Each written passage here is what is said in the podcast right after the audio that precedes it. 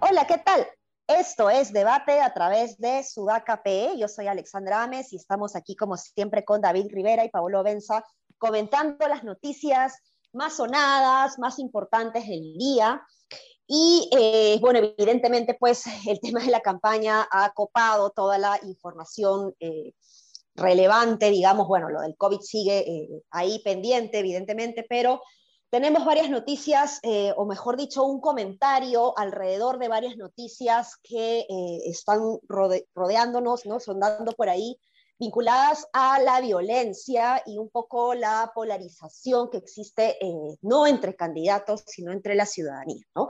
Creo que la polarización es, una, es un fenómeno casi natural en las segundas vueltas en el Perú pero esta en particular me parece inclusive hasta más fuerte que la del 2006, ¿no? Entre eh, Alan García y, y Ollanta Humala, eh, porque se da además en un contexto pues de, de, de crisis económica, eh, crisis sanitaria y evidentemente la gente pues tiene unas mayores urgencias, digamos, y mayores reclamos, mayores demandas muy urgentes y concretas este, que necesitan resolver hoy, ¿no? Y creo que esa desesperación también de alguna manera eh, contribuye al, al, al, caos en la sociedad que estamos, estamos teniendo, la falta de, de institucionalidad o estabilidad institucional también que hemos vivido estos años, pues genera también un hartazgo ciudadano. Y, y lo que estamos viendo, pues, es eh, ya manifestaciones de violencia muy serias, ¿no? Yo, de hecho, yo había empezado eh, hace unas semanas a hablar de la polarización con ustedes y cómo es que yo veía en mis redes sociales que mis amigos se eliminaban entre ellos porque optaban por una postura o por otra, ¿no? Pero ahora ya estamos viendo cosas mayores, ¿no? Por un lado, tenemos un Pedro Castillo que voluntaria o involuntariamente ha incitado al odio a los periodistas, y eso ustedes ya lo van a desarrollar más si es que no están de acuerdo conmigo con esta afirmación, pero eh, y de donde la gente, ¿no? La, gente del meeting luego fue a perseguir a unos periodistas, eh, insultarlos, querer golpearlos, ¿no? Es, entonces es, es una situación bastante fea, desagradable. Y por el otro lado, a la derecha inclusive, pues se ven comentarios de personas en redes sociales incitando a comprar armas para defendernos del comunismo.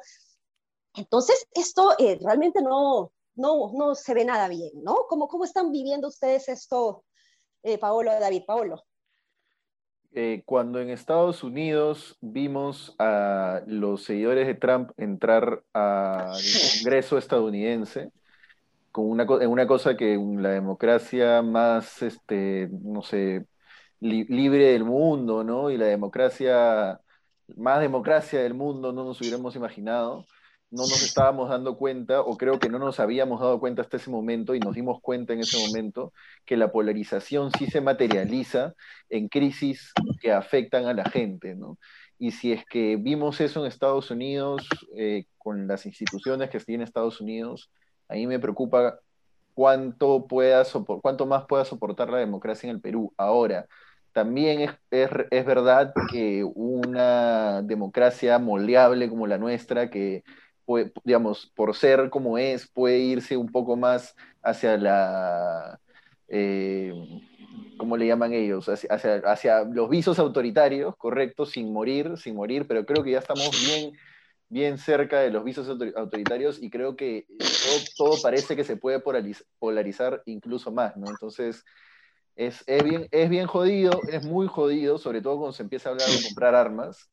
Eh, pero bueno, esperemos y normalmente las, las, elecciones se polarizan y dejan luego de, que, de la votación su espíritu polarizante, ¿no? Esperemos que ocurra lo mismo ahora y bueno, a presionarse y a que los próximos cinco años sean menos polarizantes, aunque el, el 90% de posibilidades sea lo contrario. ¿no? Eh, recuerdo que, sí, pues es verdad que cada, dos, cada cinco años esto pasa. Recuerdo que el 2011 que claro, la gente piensa que en 2011 la derecha estaba tranquila, que no eran violentos o que, o que no decían que esto iba a ser Venezuela, pero en realidad del 2011 seguían diciendo eso, que Perú iba a ser Venezuela. Recuerdo que después de, en la noche saliendo de, de trabajar en la revista Poder, eh, nos fuimos caminando al meeting de Humala para ver más o menos la recepción, yo qué sé todo, ¿no?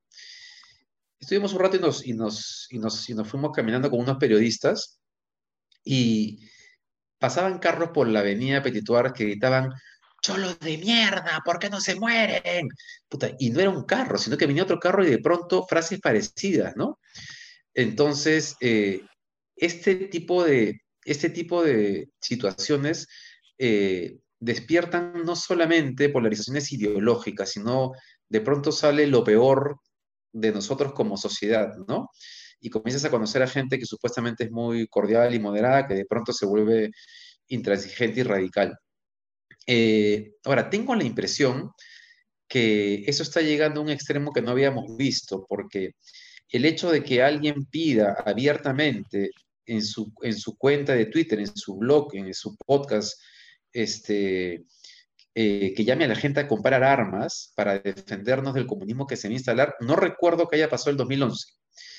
Em, y tampoco recuerdo, por más que los candidatos dijesen lo que dijesen, que haya mítines en los cuales se agredía a los periodistas de la manera que están pasando con la prensa que va a cubrir a Pedro Castillo.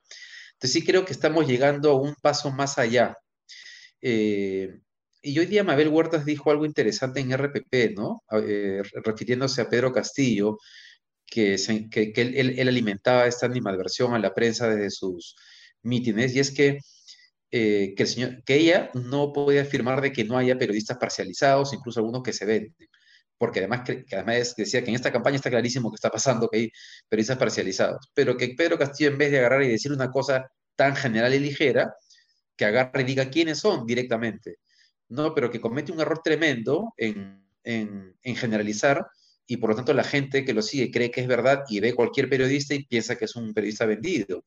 Y ahí Pedro Castillo está haciendo poco por tranquilizar, por calmar o por despejar, es la palabra correcta, esta preocupación que tenemos sobre él, sobre si Cerrón, si, sobre si solo Cerrón es violento o si él también tiene una, una carga de violencia que va a ser un problema en un eventual gobierno de, de Perú Libre. Sí, ahí quiero creer que, que Pedro Castillo no es que está haciéndose loco y dejándose, de, o sea, lo, que, a lo que me refiero es, no, o sea, esperemos, digamos, que sea más por incapacidad que por hacerse loco y decir voy a dejar que esta violencia se, fortalezca, ¿no? Yo creo que más bien el problema de Castillo es que no está siendo capaz de controlar a su gente, a la interna, y eso denota bastante debilidad de liderazgo, ¿no? Eh, no, pero no solo eso, Ale porque él, en los mítines está, no, es, o sea, no, no, ha sido solamente ayer, él está con discursos contra la prensa en hace, en, en, hace varios mítines. Y yo estoy de acuerdo con su indignación porque hemos, hemos, comentado acá que el TROM, el Grupo del Comercio, está en una campaña muy desigual, digamos, muy desbalanceada, pero él tiene que, él, él es un él, él, es un candidato, pues, o sea, él, tiene que estar por encima de eso, saber cómo moverse en, en, un entorno así. Si no, imagínate en lo que se va a convertir este país cuando ganen él o ella. y hay un riesgo ahí, ¿no? Hay un riesgo porque se legitima el odio, ¿no? Eh, cuando el líder está haciendo eso, la sociedad, pues, este, eh, aprovecha esto y, y, y, todos estos malos valores que los antivalores, digamos, florecen, ¿no? Es cierto, claro, el hecho de que los militantes de Perú Castillo hagan eso con la prensa alimenta a la derecha más reaccionaria y lo que hace la derecha más reaccionaria termina alimentando al otro lado. Entonces la polarización comienza a ganar prevalencia, digamos, en el debate público. Y, eh, ahora, ¿qué hacemos? Sí, ¿qué hacemos en, en, este caso? ¿no? Es la preocupación que yo tengo, porque se ha firmado una proclama ciudadana y claro, creo que es simbólicamente, creo que como gesto político me parece importante, pero ¿qué garantías tenemos de que realmente esto eh, se cumpla? ¿Cómo se puede hacer para que desde la sociedad civil ¿no? o estas instituciones que han promovido esta proclama realmente aseguren que eh, se va a tener un buen comportamiento? Esa es mi principal preocupación, lo que vaya a pasar, no, no necesariamente quién vaya a salir elegido, sino lo que va a pasar después del 28 de julio. A mí me preocupa bastante lo difícil que, va a ser que haya prensa libre con, ambos gobiernos. ¿no? Creo que en el lado de Castillo también han, dejado claro que desprecian la prensa cuanto, cuanto, cuando, cuanto poca oposición les hace, ¿no? Y bueno, de Fujimori tenemos los 90, ¿no? Entonces, la herencia está ahí. Sí, mira, incluso los gobiernos más respetuosos de la libertad de expresión en nuestro país, y lo digo por evidencia, o sea, porque, porque sé que ha pasado, siempre tienen una especie de animadversión con los medios cuando comienzan a criticarlos. Siempre creen que hay un interés subalterno detrás. Eso en los democráticos.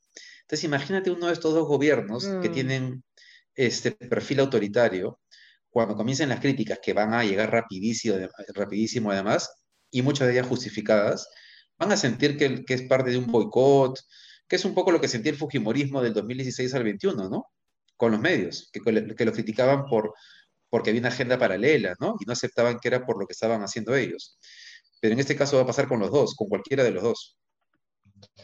Sí, ¿sabes qué sería bien interesante? Ya no nos da mucho tiempo para hacer este análisis ahora, pero sería buenísimo que eh, en la próxima semana eh, podamos plantear un episodio de escenarios y ver, ¿no? Eh, si gana Keiko, ¿qué podría pasar? Si gana Pedro Castillo, ¿qué podría pasar? creo que podría ser un ejercicio interesante porque también eh, América Latina en general está muy convulsionada. Bueno, en, Chile las cosas se han calmado mucho más a través de la vía democrática y el proceso de la, eh, la convención constituyente, pero vemos pues en otros países, Colombia en particular, ¿no? Y, yo no sé si vamos a tener de eso en los próximos años. O sea, lo que, la, única certeza que yo, o sea, yo no sé si, si quién va a ganar las elecciones, pero la única certeza que tengo es que estos tres primeros años de gobierno van a ser bien duros para el país, no solo para el gobernante, sino para el país, para la sociedad en general, ¿no? Y, habría que ir pensando también eh, qué se puede hacer desde el rol que nosotros tenemos como ciudadanos para mitigar esta situación que se viene, ¿no? Mm. Hagámoslo. ya, entonces ya está dicho, ya para la próxima semana vamos a tener un análisis de, escenarios porque lo que toca justamente es que como ciudadanos tratemos de, reflexionar un poquito, ¿no? Esta cancelación también al otro es, es bien perjudicial, ¿no? Y, la etiqueta, eh, la pronta etiqueta a uno u otro, no sé, no sé si, que, cómo, cómo lo han vivido ustedes, Pablo, David, pero pero a mí me han escrito de ambos lados preguntándome, oye, vas a votar por tal persona, ¿no? Por, por el opositor, y yo eh, calmando las aguas y diciendo, yo no voy a decir por quién voy a votar porque yo tengo que mantenerme, eh, tengo, tengo que tratar de hacer un rol neutral, ¿no? Aquí en el, en el podcast. Entonces, eh, a veces... pues, puedo... El otro día me dijeron, me dijeron, se te sale un lapicito por el bolsillo. ¿Ya ves? Qué bueno. Oye, tú sabes que eso, esa, esa razón que has dado a Alessandra me ha llevado a a, definir mi voto en blanco, porque yo ya, o sea, yo ya tengo dudas en esta cuestión de, de por quién votar y no tengo, por más que le doy vueltas y pienso y trato de leer todo, no tengo la capacidad, o sea, yo no sé quién es el mal menor, yo por eso creo que en esta elección el tema es quién es más controlable. Pero luego pensé en esa variable que tú has, que tú has dicho, el tema de, el, el, tema de la independencia, y decidí que, que, una manera de seguir siendo independiente es no votar por ninguno. Entonces, y mi voto no, tampoco, o sea, yo sé que es importante el voto de todos los ciudadanos, pero este, creo que finalmente voy a decidir por esa opción. Pero escúchame, ¿por qué optas por la opción más blanda? Mejor anda televisiado. ¿Por qué, ¿Por qué blanco ah, viciado? No, yo voy a hacerlo viciado, pero no porque sea la más blanda el, voto ah, blanco, sino porque, no, sino porque es la más aburrida. El viciado puede ser más divertido. Claro, pues ahí hay que mandar un mensaje, ¿no? Claro. Este, pero, pero bueno, no sé, Paolo, ¿tú quisieras comentar algo más? No, no, no, yo creo que ya definido el voto de David, entonces solo queda definir a quién le pone las fichas de forma, ya, ya digamos, sabiendo que no va a votar por ninguno de los dos, a ver cuál cree que va a ganar.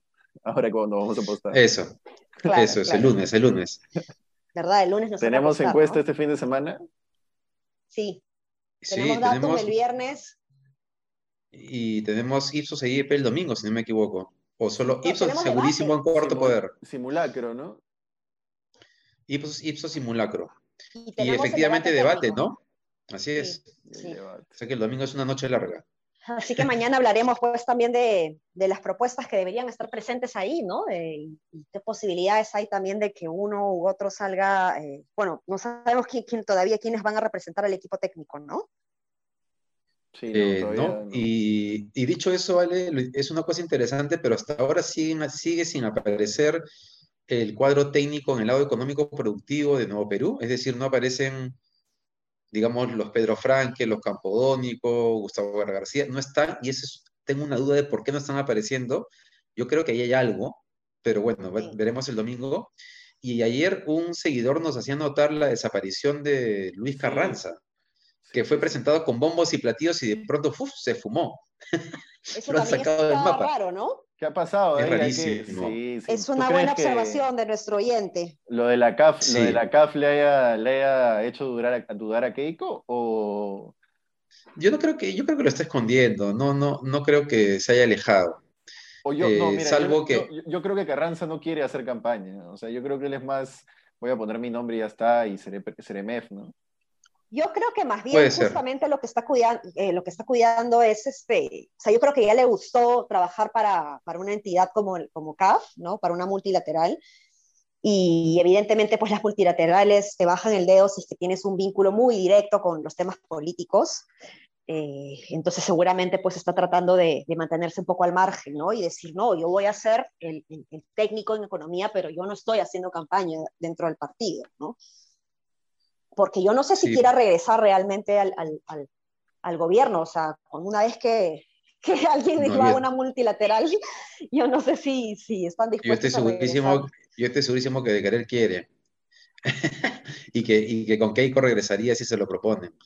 Eh, no, no creo que tenga alguna duda sobre eso, ¿no? Pero quién sabe, como tú dices. Sí, pues. Bueno, entonces se nos han pasado, como quien no quiere la cosa, los minutos también esta vez, así que eh, nos vemos ya mañana para seguir comentando estas noticias que son eh, relevantes en estos días. Un abrazo. Un abrazo, hasta mañana. Chao.